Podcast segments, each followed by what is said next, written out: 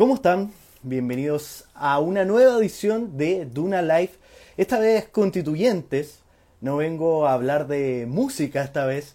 Esta vez vamos a estar conversando lo que será nuestra convención constitucional. Como ustedes bien ya saben, esta convención constitucional que empieza a tomar forma para las elecciones del próximo 15 y 16 de mayo, en esta elección donde vamos a tener esta mega candidaturas, estas cuatro candidaturas que van a estar ahí de elección popular eh, y que van a empezar a darle forma a esta convención constitucional que es largamente esperada por todos nosotros.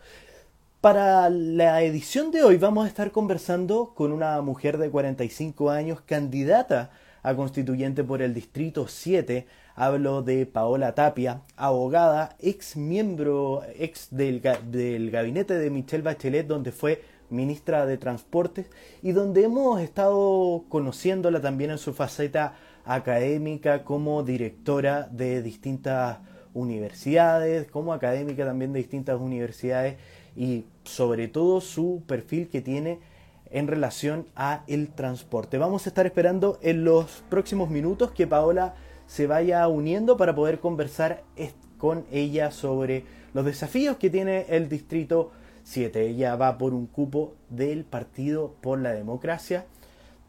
Así que ya pronto vamos a poder estar conversando con ella. Por lo pronto voy a empezar a saludar a la gente que está con nosotros. Está eh, Frangusa por ahí, Vale Olivares, Carlos Ibice, Dulcístico, varios que están unidos en este nuevo live de una live constituyentes. Así que en los breves segundos que nos quedan, en los breves minutos, vamos a estar ahí con Paola Tapia, que nos va a mandar la invitación para poder conversar con ella. Vamos a estar hablando del derecho a agua, la desigualdad que existe en Malparaíso.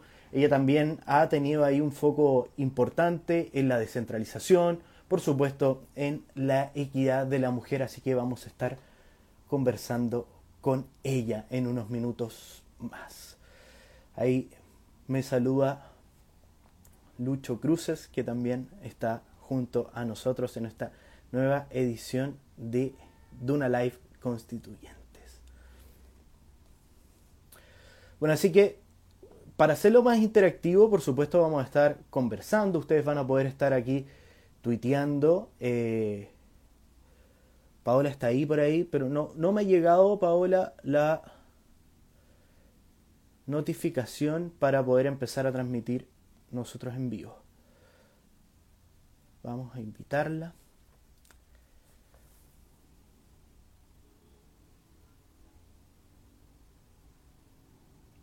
Estamos esperando que Paola me envíe. Aquí está Paola.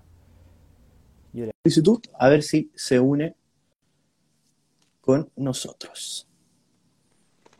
Hola, ¿cómo estás? Bien, ¿y tú, Paola? ¿Tanto tiempo? Bien, acá estamos, un gusto saludarte, estaba ahí esperando atenta. Sí, igualmente.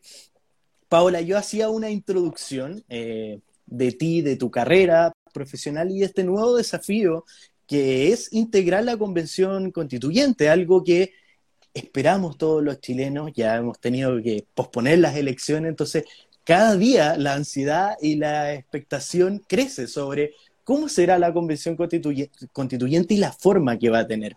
¿Cómo has vivido tú este proceso en este tener que parar la campaña y ahora volver a retomarla?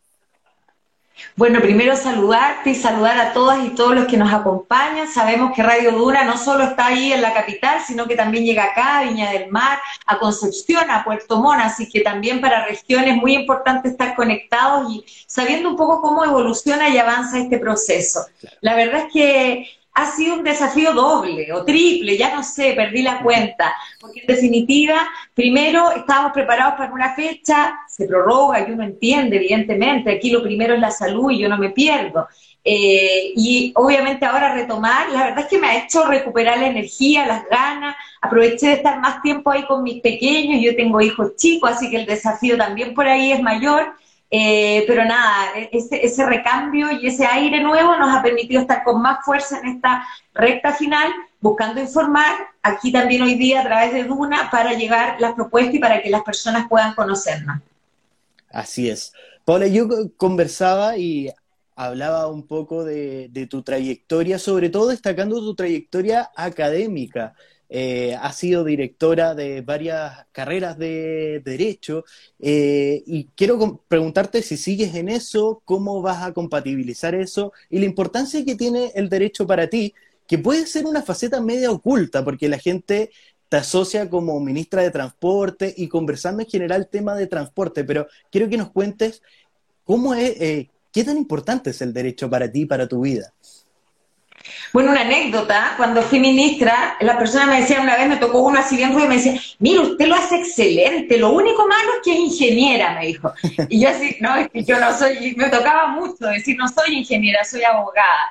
La verdad es que eh, desde el colegio, en mi semblanza en el colegio, decía que yo iba a ser o economista o abogada, porque yo estaba ahí en la, en la encrucijada y elegí el derecho como una forma de, caminar eh, desde las humanidades. La verdad es que a mí me gusta el derecho porque es, eh, es social, es llegar a solucionar problemas de las personas, desde las políticas públicas, como fue mi caso durante 15 años eh, como funcionaria pública, y el derecho me permitió aportar con esa mirada de alguna forma más integral. Yo he estado en la academia 20 años, he hecho clases en la Universidad de Chile, he hecho en el Magíster de Políticas Públicas, la Universidad de Talca, que me encanta porque además es una universidad regional.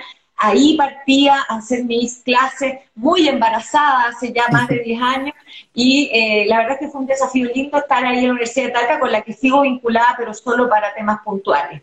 Entonces, la verdad es que la academia para mí es relevante eh, pero siempre le he querido transmitir a mis alumnas y alumnos lo importante que es la práctica. Yo creo que aquí, y hoy día más que nunca, la constitución no la podemos escribir desde un escritorio.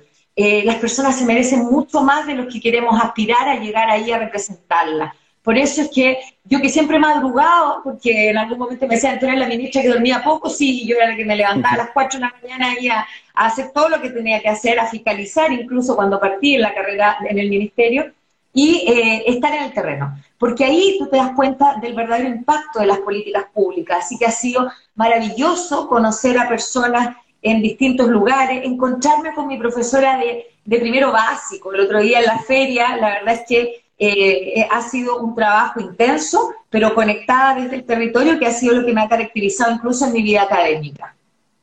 Y, ese punto es súper importante, Paola, en esta campaña que, como lo comentábamos al inicio, ha estado medio interrumpida, pero ahora ya puedes volver al territorio, hacer puerta a puerta, conversar con gente de tu distrito, el distrito 7. ¿Qué cosas has sentido que le preocupan a los chilenos sobre cómo va a quedar la constitución? ¿Y qué cosas de repente tú también le has podido explicar que aparentemente para muchos ciudadanos tienen algún cupo constitucional, pero son cosas de carácter más administrativo. ¿Qué te, qué te has podido dar cuenta de eso? Mira, eh, es bien curioso porque yo he escuchado a muchos decir que como constituyentes nosotros no podemos eh, solucionarle algunas dificultades a las personas, pero la verdad es que a mí me pasa todo lo contrario. Yo todo lo que percibo lo conecto con la constitución. Entonces, por ejemplo, si voy a una olla común y me dicen, ¿sabes qué no tenemos para poder tener los alimentos para hacer la olla común? Para mí eso es la constitución, porque es un Estado ausente, un Estado que no hizo su pega. Eh, y evidentemente eso va desde el gobierno local, regional, al gobierno nacional. Y ahí es donde tenemos que cambiar las estructuras, donde tenemos que cambiar las instituciones, cambiar las miradas. Entonces, desde la experiencia, lo que más evidentemente hoy día impacta es eh, la falta de recursos económicos el tema laboral, el empleo, por una cuestión evidentemente de fuerza mayor, como es la pandemia, pero también estructural, porque las personas sienten que han sido, eh, ¿por qué no decirlo? Tal como me lo dicen ellas, que han sido abusadas, que han sido discriminadas, que eh, su trabajo no es digno. Mujeres que emprenden, hacen una feria y no tienen baño. Entonces, la verdad es que esas experiencias nos hablan de una mirada país que olvidamos, de una mirada país que tiene que integrar estos factores, pero esencialmente temas de mujeres, eh, temas de mujeres que han renunciado a sus vidas para cuidar a personas con discapacidad y que hoy día siendo adultas mayores viven con 80 mil pesos, nos muestra una realidad que tenemos que escribir en la Constitución, una realidad de dignidad, una realidad de un rol del Estado más activo y una realidad en que como sociedad nos miremos un poco más antes de seguir avanzando. De todas maneras, ahí tú eh, tocas un punto que, que, ha sido muy relevante en tu campaña, que es la equidad de género. Ya sabemos que este mecanismo tiene equidad de género, pero ¿cómo te gustaría llevarla a términos prácticos en la Constitución? Bueno, en la Constitución es esencial la equidad de género, porque esta mirada de mujer nos permitirá eh, generar mucho de esto que hemos perdido, digamos, como, como sociedad. Y en ese sentido las propuestas son bien concretas. Primero, establecer evidentemente dentro de las garantías constitucionales la equidad de género, y esto corre para hombres y mujeres, esto no es contra los hombres. Yo siempre digo, tengo un hijo, una hija, y además mi marido, por lo tanto la equidad de género es full en mi casa. Y desde ahí hemos construido eh, la propuesta en el fondo también con una mirada integradora. Y primero, equidad de género entonces como garantía. Segundo, eh, cargos paritarios. Todos los cargos de elección popular deberían ser paritarios. Todos los cargos directivos de empresas privadas deberían ser paritarios. Los de, los de lugares públicos, como la Corte Suprema, ¿por qué no una Corte Suprema paritaria? ¿Y por qué tiene que ser así? Muchas mujeres incluso me preguntan, mujeres que han logrado acceder a una carrera universitaria, que son profesionales y dicen, a mí no me ha regalado nada a nadie. Y estoy de acuerdo, pero el gran problema es que hay otra serie de mujeres que han visto su vida postergada por cuidar a otro. Nos decía Cepal, quien cuida en la ciudad, su libro maravilloso, quien cuida en la ciudad son las mujeres. Entonces, hoy día tenemos que hacer eso para superar la brecha el mismo Fondo Monetario Internacional, antes de la pandemia, en el 2019, nos hablaba, era de 100 años. Entonces, para superar esa brecha tenemos que emparejar la cancha. Y cuando estemos parejos, bueno, juguemos de igual a igual. Pero hoy día eso no es así. Solo la pandemia nos hizo retroceder 10 años. Por último, también establecer la no violencia, evidentemente, en contra de las mujeres en espacios públicos y privados, en cualquiera de sus manifestaciones, y la remuneración de aquella mujer que trabaja permanentemente cuidando, por ejemplo, a una adulta mayor, a una persona con discapacidad. Tenemos que remunerar ese trabajo y eso tenemos que escribirlo en la Constitución. Buenísimo. ¿Y, eso cómo se hace en términos prácticos? Hay que generar en el fondo un articulado donde eh, a la mujer se le plantea esta, esta categoría especial hasta que se logre la equidad. ¿Cómo se hace eso en definitiva? Sí, efectivamente. Además que pensemos que, yo te decía, son 100 años los que faltan, así que va, a venir otra constitución entre medio, sí o sí, y vamos a seguir. Eh, ojalá no, pero es evidente que vamos a seguir con inequidad. Pero a propósito de tu pregunta, yo creo que es fundamental también acá plantear la gradualidad. La gradualidad la aprendimos a golpe en las políticas públicas. Sabemos que no podemos hacer más Big Bang. Entonces, para eso es esencial también escribir reglas de gradualidad en la Constitución y eso también debe ser un foco principal. Y en ese sentido también, evidentemente, yo creo que es muy importante generar también eh, que, las propuestas de los constituyentes las podamos generar de, en forma abierta a la ciudadanía. Yo soy partidaria de hacer la casa de cristal en la convención constituyente que todos los vean, que todas las conversaciones eh, gremiales, empresariales, todo exista ahí, en la mesa, nada oculto para que también haya transparencia y probidad en la construcción de esta nueva constitución.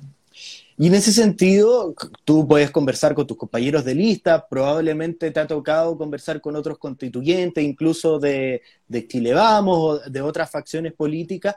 ¿Qué te han dicho? ¿Esperan todos llegar a este acuerdo de hacerlo lo más transparente posible? ¿Han imaginado la gente que va a formar esa convención constitucional algún mecanismo? Por ejemplo, en, las cámaras tenemos un canal de televisión que le pueden, en el fondo, consultar la ciudadanía todos los días lo que están haciendo sus parlamentarios. ¿Han hablado algo así eh, con tus pares constituyentes, eventuales constituyentes? Bueno, afortunadamente, y eso obviamente es un lugar de, comodidad, no digo de confort bajo ningún punto de vista, pero de que tenemos concordancias esenciales en la lista del apruebo, efectivamente eso es algo que hemos conversado. Nosotros nos juntamos, hemos estado varias veces, todos, porque efectivamente necesitamos tener un barco más o menos eh, similar. Cada uno tendrá obviamente su énfasis, su propia experiencia, por qué querer postular también, eh, y por tanto eso es individual de cada uno pero grupalmente estamos de acuerdo en este mecanismo. He escuchado, sí, algunas personas que más bien asociadas a eh, Chile Vamos, digamos, que dicen, no, hay temas que no podemos tratar, que no podemos ver. Ojalá que ese pensamiento no esté presente cuando ya eh, se empiece a escribir la Constitución y nos juguemos por esta transparencia que te comento. Buenísimo. Paola, quiero llevarte a otro tema que, es muy importante y sobre todo con los cargos que tú has desempeñado en, tu carrera política, en tu carrera pública, que es la descentralización. Y hemos tratado de tener varios ejercicios, en su mayoría fallidos, de, descentralización, pero cómo quizás este texto nuevo, esta nueva constitución, nos puede ayudar a lograr algo que yo creo que es un consenso, que la mayoría de los chilenos encontramos que el país está muy centralizado y que tenemos que avanzar hacia un crecimiento sustentable de las regiones. Bueno, la verdad es que efectivamente los datos, y por eso es que yo creo que eh, es importante tener la radiografía, los datos hoy día nos hablan de un 50% del Producto Interno Bruto en nuestro país radicado en la región metropolitana. De modo tal de que uno se pregunta, ¿es así? ¿Acaso la minería no producirá más? ¿Acaso los puertos, en el caso de mi región, la región de Valparaíso, el puerto de San Antonio, el puerto de Valparaíso, Quintero, porque somos la macrozona central, no producen más y solo los números reflejan un 10%. ¿Y por qué? Porque al final del día la declaración de ese impuesto se hace en la región metropolitana y ahí solo tienes el elemento financiero. Súmale a eso un intendente que era elegido por el presidente y que por lo tanto, más allá incluso los últimos, evidentemente, años, toda la historia de nuestro país desde que existen los gobiernos regionales. Entonces, por primera vez vamos a tener un intendente electo. Esas son claves de la descentralización. Elección popular, financiamiento y atribuciones potentes. Y esas tres cosas no estaban hoy día en la Constitución, se están implementando, estamos viviendo ese mecanismo, no del todo como quisiéramos, obviamente, pero sí eh, creo yo que luego vamos a poder entregarle eh, más atribuciones al eh, gobernador regional para que se empodere, para que pueda ejercer su cargo en plenitud y de ese modo materializar la descentralización. Solo dos ejemplos en casos acá de la región de Valparaíso. Las empresas portuarias no conversan, no conversan con la ciudad y por lo tanto hacen proyectos que en definitiva están desconectados de esa realidad, de la realidad cultural de Valparaíso, de la realidad social de Valparaíso. En el ejemplo que estamos viendo, también ocurre lo mismo en San Antonio y en Quintero. Entonces, ¿qué necesitamos? Empresas públicas que dialoguen y que integren, ojalá en sus directorios, a los órganos locales y regionales. Y el segundo ejemplo, lamentable, en Concón, acaba de anunciar ENAP, empresa pública, que va a eh, devolverse de los terrenos que había aportado y esos terrenos los va a convertir en grandes eh, edificios. Y se pierde un nuevo pulmón verde, en este caso en la comuna de Concón. Esos son los elementos que tenemos que transformar y esa es la visión más integradora que tenemos que buscar a partir de la Constitución. Bueno, y pasando muy rápido por un tema que mencionaste, porque es un abanico gigantesco de temas que tenemos que conversar, pero a tu gusto, ¿cómo queda la figura del gobernador regional? La figura del gobernador regional yo creo que evidentemente no es la óptima. La presencia del delegado presidencial incomoda, pero yo espero que cada día se vaya restringiendo. Yo no, no digo que no exista, pero la verdad es que su función en la lógica de la CEREM y la distribución del poder debiera ser únicamente, eventualmente, porque a lo mejor también debemos conversar si es el gobernador regional, pero si no lo es, solo la seguridad y el orden público, no otras materias, no la coordinación con los servicios públicos, todo eso tiene que estar radicado en el gobierno regional, por lo tanto ahí hay una crítica importante. Y en segundo lugar, que los ministerios tienen por fin que ponerse las pilas y traspasar competencias. Eh, yo recibí esa directriz siendo asesora y como ministra la reformulé y la afiancé aún más, eh, que era entreguemos todo lo que podamos, entreguemos todo lo que podamos. Tenemos que creer en el gobernador regional, ¿por qué vamos a querer seguir manteniendo el poder? No, yo voy a firmar el subsidio de eh, la, de, por ejemplo, la localidad de Santo Domingo, un subsidio rural en la región de Valparaíso. ¿Por qué tiene que firmarse en la MUNATE y 149 donde está el ministerio? ¿Cuál fue mi posición como ministra? El CEREMI. El CEREMI, el gobernador regional, él se hace responsable de la distribución adecuada, pero no tiene ningún sentido que ese contrato tenga que viajar desde la región al nivel central para ser firmado y ser suscrito y exigir su cumplimiento. Eso es claramente una eh, competencia regional. Pero fíjense que fuimos pocos los ministerios que estuvimos dispuestos a otorgar y ahí también falta mayor sentido de Estado y desprenderse del poder para entregarlo entonces al gobernador regional. Hablemos también de, asuntos administrativos y sobre todo con la, contingencia. Eh, hay una institución que el Tribunal Constitucional que varios chilenos han dicho que está entredicho hace un tiempo y también con el último retiro del, del 10% toma un protagonismo importante. ¿Tú eres partidaria de conservar el Tribunal Constitucional, reformarlo, eh, adaptar, crear un órgano nuevo? ¿Cuál es tu postura sobre eso? Primero tenemos que hacer una distinción, ahí sale la profe que llevo dentro, digamos. Tenemos que distinguir cuál es la acción que realiza el Tribunal Constitucional, si es preventiva o es a posteriori. Desde el punto de vista de lo preventivo, es decir, antes de que se convierta en ley, en ese caso yo soy partidaria de eliminar la atribución del Tribunal Constitucional porque lo transforma en una tercera cámara que no existe y además lo transforma en un eh, permanente obstaculizador de las decisiones que toma el Congreso. Entonces, si yo no logro en el Congreso, ah, voy al Tribunal Constitucional. Y eso no es democrático. Entonces yo soy partidaria de que el control preventivo no exista ni en el Tribunal Constitucional ni en ninguna parte. Eh, que simplemente sea el Congreso el que apruebe la legislación. Pero la parte posterior, es decir, ¿qué pasa si ya aplicada la norma esta es inconstitucional? Entonces, eso hay dos opciones. O mantenemos el Tribunal Constitucional, y le cambiamos el nombre, o qué sé yo, o lo mandamos a la Corte Suprema. Pero esa facultad tiene que existir. Y de mantenerse el Tribunal Constitucional, claramente hay que cambiar la forma en que son designados los ministros. Y esto no tiene que ver porque claramente el currículum de los ministros yo no lo voy a cuestionar, al contrario, me parece que son personas eh, muy destacadas en el mundo jurídico, pero ellos llegaron ahí por razones políticas.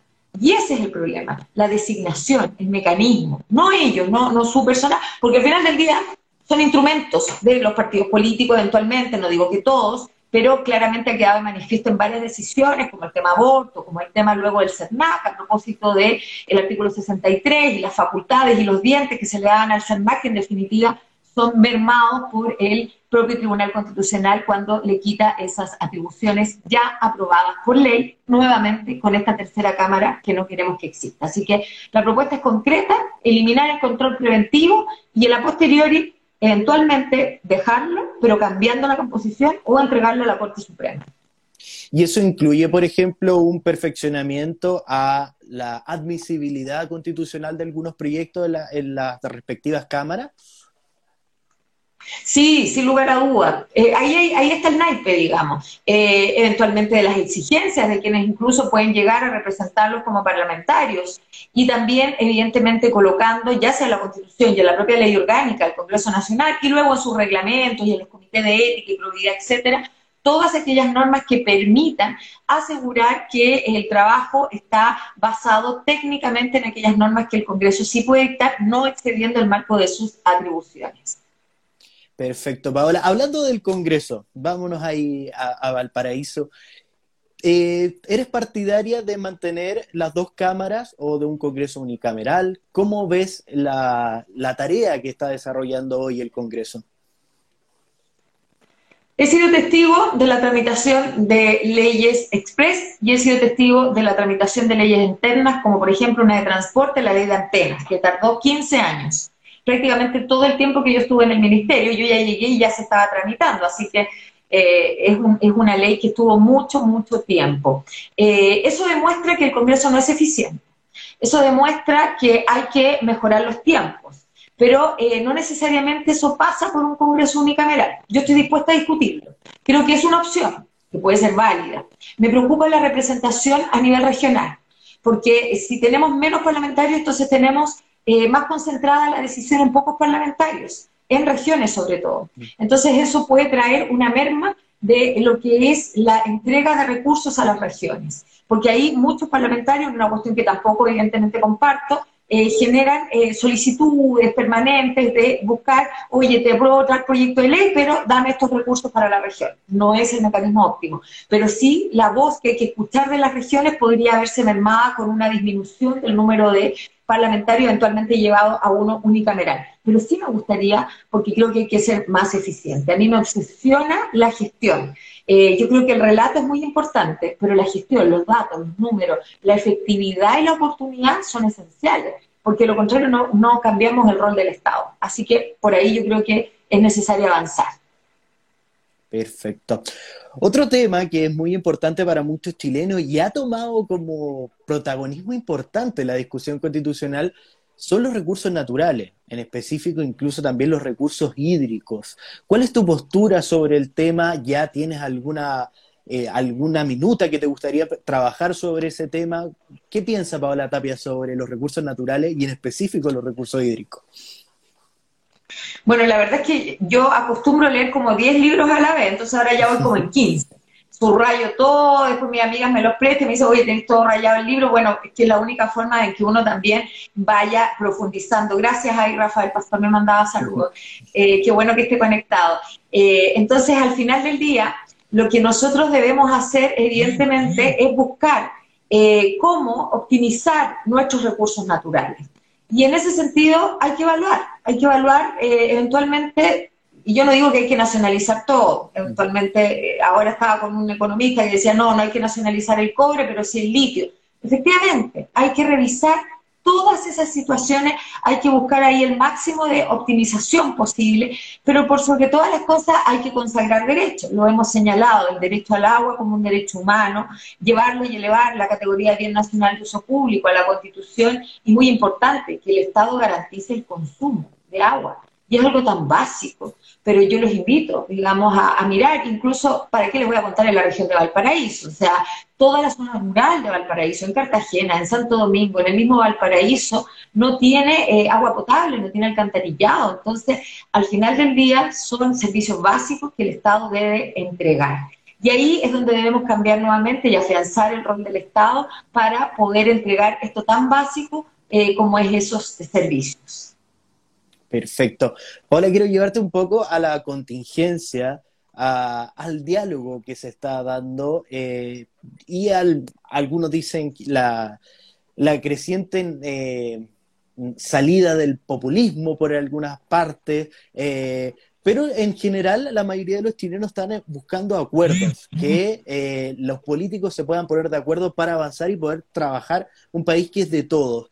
¿Cuál va a ser tu contribución a eso? Eh, ¿Estás dispuesta al diálogo? Eh, va a haber mucho que tejer en la Convención Constitucional, eh, sobre todo por las reglas que tiene, por estos dos tercios. ¿Cuál es tu predisposición a, enfrentarte a eso? Bueno, a ver, yo soy una mujer dialogante por naturaleza. creo que eso es una de mis características, pero también lo es defender las ideas con fuerza. Y esa fue una de las razones por las que eh, yo busco representar a las vecinas y vecinos de acá, de nuestra región de Valparaíso. Como ministra de Estado yo tuve la experiencia de estar y llegar al poder, entre comillas, porque yo lo veía desde que fui funcionaria pública, digamos. Entonces mi aterrizaje en la política es distinto, viene del servicio público, no viene del partido político, digamos. Y en ese sentido, yo creo que uno tiene que tener la experiencia también para golpear la mesa cuando sea necesario. Yo no temo golpear la mesa, porque yo, Paola Tapia, no me voy a prestar, no lo hice nunca, ni como funcionaria ni como ministra, para proteger intereses particulares, no me voy a prestar para cuando ese senador me dijo a mí, y esto es una historia real, digamos, que tenía que favorecer a determinada empresa y me amenazó incluso con acusarme constitucionalmente, yo dije, bueno, acúseme constitucionalmente, porque yo la verdad es que hago las cosas como corresponden, hago las cosas con transparencia y probidad, y por ende ese también es lo que quiero aportar en la constituyente. Entonces, sí o sí, acuerdos, pero sí o sí acuerdos que cambien la constitución, porque hay temas esenciales en los que si no avanzamos vamos a quedar peor que antes. Y en ese sentido ahí va a haber una voz fuerte, una voz de mujer, eh, y también evidentemente la experiencia, que es una herramienta, pero por sobre todas las cosas el trabajo y cercanía en terreno, que yo creo que hace que hable no solo eh, Paola Tapia, sino que esas personas que hemos estado acompañando y conociendo en la región de Valparaíso. En ese sentido, ¿te, sientes optimista ante el, ante el proceso? ¿Crees que, va efectivamente a salir una nueva constitución y mejor? Yo espero que así sea. Yo espero que. Yo voy a poner todo. Yo, yo pongo el alma. No sé trabajar de otra forma. Eh, el Ministerio de Transporte se quedó con parte de mi alma cuando obviamente terminé mi periodo como ministra y dejé esos 15 años de funcionaria pública. Ahora mi alma la tiene la universidad, obvio que mis niños y mis niñas primero, pero eh, la verdad es que eh, es, esencial ahí estar para defender las ideas. Yo creo que si logramos generar esos puntos de encuentro, si se hace con transparencia, creo que vamos a lograr esa constitución. Y si no se hace, bueno, ahí está la casa de cristal. Pues. Sepamos quiénes son los que a lo mejor eh, vendieron alguna postura al momento de buscar los votos, pero que a la hora de escribir la constitución se olvidaron de esos votos a los cuales nosotros les tenemos que responder. Porque no son votos, son personas y son sentimientos y son emociones y las personas están desilusionadas de la política, están cansadas.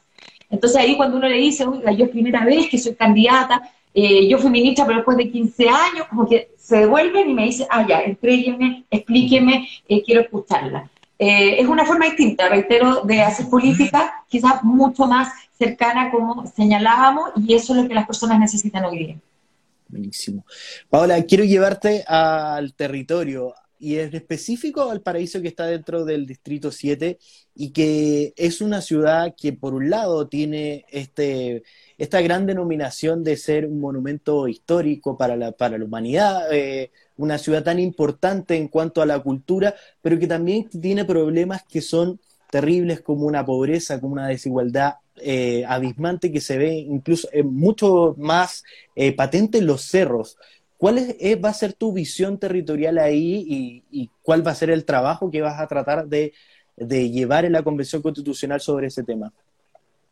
Sobre ambos. sí, sí, Valparaíso es patrimonio de la humanidad, ¿verdad? Eh, y, la verdad es que eh, tiene poco eso, tiene poco eso. ¿Sabes dónde está? Está en la iglesia, por ejemplo, que está al lado del Congreso Nacional y que ha sufrido un deterioro permanente y que no se puede destruir porque es monumento, y así cuántos edificios en Valparaíso. Basta subir un poquito, camino la pólvora, el nivel de basura. Eso es indigno, ahí no se puede vivir. Entonces tú dices, aquí está ausente el Estado.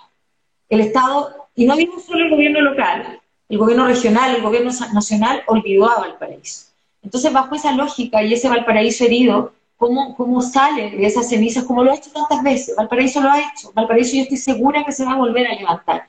Pero para eso necesitamos partir de nuevo desde la Constitución. ¿Cómo? Garantizando, por ejemplo, algo que no está previsto, la protección del borde costero, pero una protección del borde costero que converse, obvio con el cambio climático, pero también con el desarrollo económico, y buscar ahí cómo afianzar esos distintos intereses, eh, pero de una forma mucho más equilibrada. Hoy día no tenemos ese equilibrio. Hoy día eh, el empresariado de alguna forma eh, se ha tomado ese borde costero para explotarlo pero no dejando nada para la comunidad. Nada, todo se va en esos camiones que se van a Santiago, con esos camiones se va eh, todo lo que Valparaíso necesita, en infraestructura, en accesibilidad, en limpieza, en seguridad. Entonces, si nosotros logramos consagrar esos ejes centrales y buscar una descentralización real, como ya lo hablábamos, con presupuesto, con atribuciones, eh, yo estoy segura que con buenas autoridades regionales y locales Valparaíso va a salir adelante porque las personas están esperando eso, están esperando que el Estado actúe, que ejerza un rol y que de esa forma eh, buscar de nuevo cómo eh, reflotar Valparaíso patrimonial, Valparaíso histórico, esos ascensores que inauguramos incluso y que hoy día están sin funcionar hace meses, hace años. Eso es lo que tenemos que devolverle a Valparaíso, su movilidad. Los trolebuses hoy día empezaron ya de nuevo a circular, qué alegría ver a los troles, esos que trajimos además en su momento, imagínense, trajimos troles que llevan 20 años operando en Europa y acá son maravillosos, tan nuevos, y tuvimos que cambiar la ley, tuvimos que correr como siempre corríamos en transporte, pero cuando yo veo esos troles en Valparaíso y me subo a ellos, digo, valió la pena el esfuerzo porque ahí están circulando. Paola, y sacando, deslizando tus palabras, lo que tengo entendido, ya has mencionado dos veces, es que te gustaría eh, generar o exigir más responsabilidad social empresarial a las empresas que están ahí en los territorios desplegados, de que ellas también puedan ser un aporte más real con, la, con las comunidades a las que impactan? Ahí hay un punto súper importante, porque yo no creo que eso sea solo responsabilidad social de la empresa. Porque si así fuera, caemos en lo que CEPAL define muy bien en todos sus artículos, en la política del chorreo, política dominante en América Latina durante los últimos años, basados en que la desigualdad la vamos a arreglar con políticas asistenciales. Y esa, en mi opinión, es una pésima solución. Porque así, en el ejemplo de NAP, de Concon, esa política que era asistencial, que le regaló terreno a los vecinos, hoy día se los quita. ¿Eso es lo que queremos? Porque eh, cuando lo anunció NAP, dijo que eso era la responsabilidad social de la empresa responsabilidad social que transcurrió un par de años, le quita. Entonces, la verdad es que yo creo que ese no es el camino. Yo creo que el camino es exigirle al empresariado, y, esto no es una batalla contra ellos, para nada, que más lejos, yo no, yo no tengo, no, no tengo ese tema, pero sí que paguen los impuestos que correspondan, sí que el Estado ejerce un rol verdadero de fiscalización y no de ser compadre con los operadores o con quienes sean quienes prestan el servicio, eh, y sí que el Estado tenga verdaderos dientes. ¿Qué debería haber pasado con la concesión de la sanitaria en Osorno? Debería haberse caducado, pero no se puede caducar porque los dientes son muy débiles y no dan para la caducidad. Y está escrita, yo la revisé, yo misma redacté la ley del administrador provisional de transporte, al igual que existe en la sanitaria, en los servicios eléctricos, nunca han operado, porque es imposible. ¿Por qué? Porque tampoco tenemos empresas modelos públicas y no se trata de nuevo de tener solo empresas públicas, pero sí poder en algunos sectores estratégicos, no necesariamente con monopolio, sino como una empresa más, poder ejercer alguna forma de conocimiento de la industria y de mayor regulación. Eso es lo que falta y eso no es responsabilidad social de la empresa, eso es una acción más potente y decidida del Estado por participar, no solo mirando desde el balcón con la política subsidiaria, sino interviniendo directamente en la acción. Perfecto, Paola. Para finalizar, me gustaría tocar un tema obviamente que te, apasiona, que es, el transporte. ¿Y cómo eh, ves o cómo imaginas el transporte en una nueva constitución que probablemente va a ser un texto que va a definir el futuro de nuestra nación durante 40 o 50 años más? ¿Qué te gustaría a ti, y dada tu experiencia también en el rubro, incorporar en el transporte en específico a, a esta nueva constitución? yo soy un poquito obsesiva, entonces a mí la verdad es que me obsesiona la educación, me obsesiona la salud, me obsesiona la salud mental, me obsesiona el sistema de pensiones, me obsesiona que escribamos el derecho a la infancia, las personas con discapacidad, las y los adultos mayores, la equidad de género, lo hablamos. Pero evidentemente eh, fui funcionaria pública en el Ministerio de Transporte 15 años. Hoy día me enorgullece además ser la fundadora de Mujeres en Movimiento, una organización internacional latinoamericana reconocida ya a esta altura a nivel mundial por el trabajo que hemos logrado desarrollar. Y en ese sentido, yo creo que puedo ser la única, quizás constituyente, que va a defender que la Constitución establezca la movilidad sustentable, integrada y accesible, con perspectiva de género, y muy importante, adicional a eso, el transporte público. Yo creo que la dignidad del transporte público se debe escribir desde la Constitución y la dignidad también de una movilidad en bicicleta, en modo sustentable, la propia caminata. Nosotros nos protegemos a nuestros peatones y nosotros todos somos peatones. Así que, y obviamente las personas más vulnerables lo son aún más. Entonces eso es lo que tenemos que llevar a la Constitución y hoy día se los decía incluso a los, transportistas eh, públicos, le decía, aquí tienen a su ex ministra que se la va a jugar porque esto esté en la Constitución, como está además en otras constituciones. Nosotros hicimos la redacción de un, artículo recientemente académico que pronto espero esté disponible en la Universidad Central con varios temas y ahí escribí entonces sobre el espacio público y las mujeres. Y Paola, y tocando ese tema de, de, la Universidad Central, tú eres la directora de la carrera de Derecho de la Universidad Central. ¿Qué te dicen tus alumnos? Eh, te dicen, vamos, profe, eh, todo bien. ¿Y cómo, cómo uno afronta esta candidatura a, nivel personal también? Porque tú has estado en cargos públicos eh, trabajando como funcionaria y esta es, no sé si me equivoco, corrígeme tú, pero esta es tu primera elección popular, ¿o no? Así es, yo nunca he sido candidata, esta es la primera vez que lo soy desde el punto de vista personal ha sido difícil, hay que transparentarlo, digamos, eh, se quiebra, digamos, la, normalidad. Yo tengo hijos pequeños, eh, pero claro, uno dice, pero si de esto estoy hablando, pues si estoy hablando de que tenemos que emparejar la cancha eh, y por tanto tengo que buscar el método, tengo que buscar la fórmula, porque si no lo hago yo, imagínense aquellas mujeres que ni siquiera tienen la opción de elegir. Entonces hemos hablado mucho como familia, obviamente del costo que significa, pero mis hijos saben que esto es donde tiene que estar la mamá en este momento. Eh, y por lo tanto, bueno, yo los he criado chiquititos, eh, me acuerdo cuando rezaba en, la noche mi hijo, después de yo haberle comentado cuando falleció Patricio eh, ver fotos, hablar de lo que había pasado en el Estadio Nacional, con civiles y militares, le enseñé eso como a los tres años. Entonces luego cuando se va a dormir, le dice a mi mamá, abuela, tenemos que rezar por don Patricio. Y mi mamá le dice, ¿quién es don Patricio? Eh, dice, ¿cómo que quién es don Patricio? Don Patricio Edwin, pues el primer presidente después de la democracia. Entonces, cuando pasan esas cosas, tú decís, puta, no, si lo estamos haciendo bien. Eh, y evidentemente en la universidad yo me desdoblo, debo reconocerlo, digamos. Eh, con mucha pena, el otro día conocí a un candidato que mencionó algo así como, no, yo tengo a todos mis alumnos convencidos de lo independiente. Yo la verdad es que lo miré estupefacta, porque yo creo que aquí es primero jugar con ética.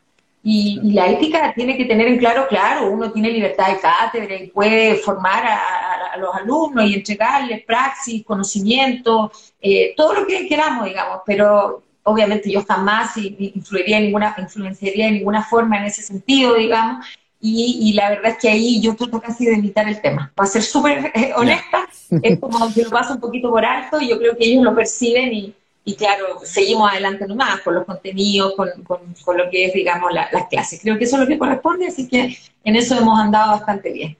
Buenísimo. Paola, la pregunta más importante de toda esta entrevista, de toda esta conversación que hemos tenido, ¿por qué tienen que votar por Paola Tapia? Tienen que votar por Paola Tapia porque es una mujer que se la va a jugar, con la misma energía, transparencia y probidad con la que he desarrollado toda mi vida profesional, de lo cual me siento evidentemente orgullosa, ¿por qué no decirlo? Eh, porque vengo de una familia eh, rural, mis papás son de la región de Coquimbo, luego llegan a Viña, yo nací acá, eh, pero vienen de la ruralidad, vienen de ese lugar donde había niños que jugaban fútbol eh, con zapatos y otros sin zapatos. Y mi abuelo, que era profesor normalista, director de la escuela, impuso la regla de que cuando se jugaba fútbol, se jugaba sin zapatos. Y yo siempre lo menciono porque hoy día yo quiero que todos jueguen fútbol con zapatos y ojalá los mejores zapatos. Y esa es la única forma en que vamos a alcanzar la igualdad. Zapatos diferentes, no tengo tema con las diferencias, pero sí con la calidad. Juguemos con zapatillas iguales esa es la invitación, no es de un día para otro, vamos a tener que seguir eh, trabajando, como algunos me dicen, obvio que vamos a tener que seguir trabajando, todos lo vamos a seguir haciendo, pero con la idea de que vamos construyendo con mayor dignidad. En este Duna Live constituyente, Paola Tapia, candidata por el distrito 7, el distrito ahí de la región de Valparaíso, eh, ex ministra de Transporte, abogada, directora de la carrera de Derecho de la Universidad Central. Paola, muchísimas gracias por conversar de todo, de tu candidatura, de tu experiencia esta tarde con Duna. Gracias a ustedes también y recordar, son 12 comunas de todo el litoral central, Santo Domingo, San Antonio, eh, Cartagena, El Tavo, El Quisco, Algarrobo, Casa Blanca, Concón, Viña, Valparaíso, Rapanui y Juan Fernández. Creo que cada una se merece la mención, así que muchas gracias, muy entretenida la conversación, espero que eh, sigamos conectados entonces. Que les vaya muy bien. Igual, Paola. Que tengas buena noche. Chao, chao. Chao.